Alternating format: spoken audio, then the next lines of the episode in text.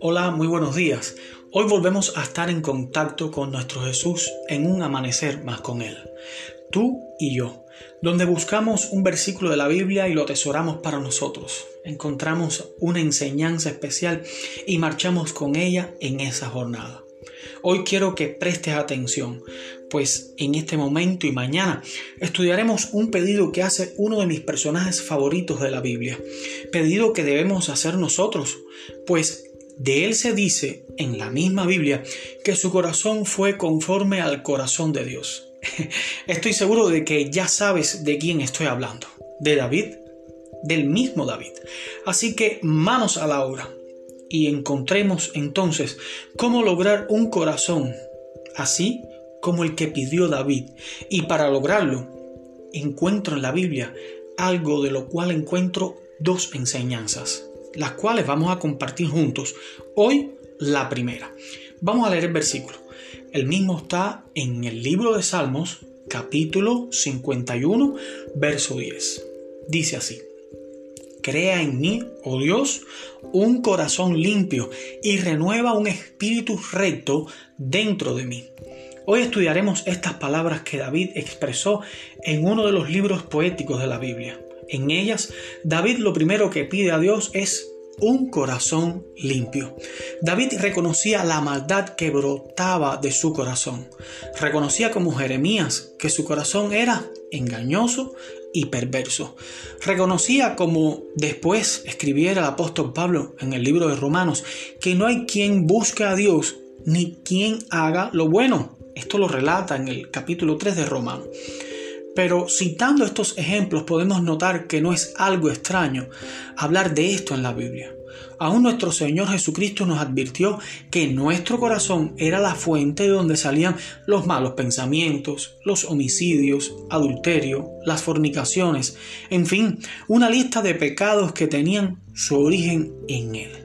Viendo todos estos ejemplos y personas que reconocen la maldad que había en sus corazones y también en el nuestro, se antoja necesaria esta petición. Es curioso, porque David era un hombre conforme al corazón de Dios. Hechos 13:22 así lo dice. Quizás lo que lo hacía ser ese hombre de Dios no era la ausencia del mal, sino que reconocía al Señor y su necesidad de ayuda para enfrentar esos deseos pecaminosos. Limpiar nuestros corazones debe ser una tarea constante. Seguramente tendríamos la casa llena de polvo y roedores si no limpiáramos constantemente. Y ese polvo y esos animalitos pueden contaminar el ambiente hasta lograr enfermarnos. Lo mismo pasaría si no sacamos la basura del lugar donde está y llevarla a donde corresponde estar. El corazón requiere un trato igual, debe ser limpiado con frecuencia. Nosotros debemos prestarle atención. Esos cuidados y limpiezas ocasionarán un cambio en su funcionamiento. Eso atraerá la atención de Dios. Estaríamos convirtiéndonos en sujetos agradables ante sus ojos y estaríamos dando el primer paso para tener ese corazón que tuvo David y que anhelamos también nosotros. Mañana seguimos con la otra parte del versículo. No pierdas la oportunidad de seguir junto a Jesús, descubrir mañana de qué se trata esto, de qué va. Por ahora, quiero orar por ti. Mi querido Dios, gracias por este nuevo amanecer.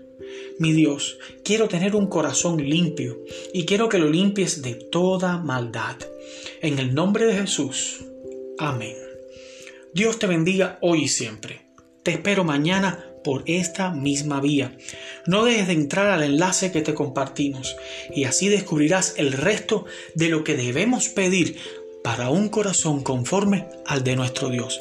Por ahora, pidiendo que esté limpio de toda maldad, marcha en esta jornada. Después de haber escuchado, comparte. Un abrazo en la distancia, desde aquí hasta allá. Nos vemos mañana.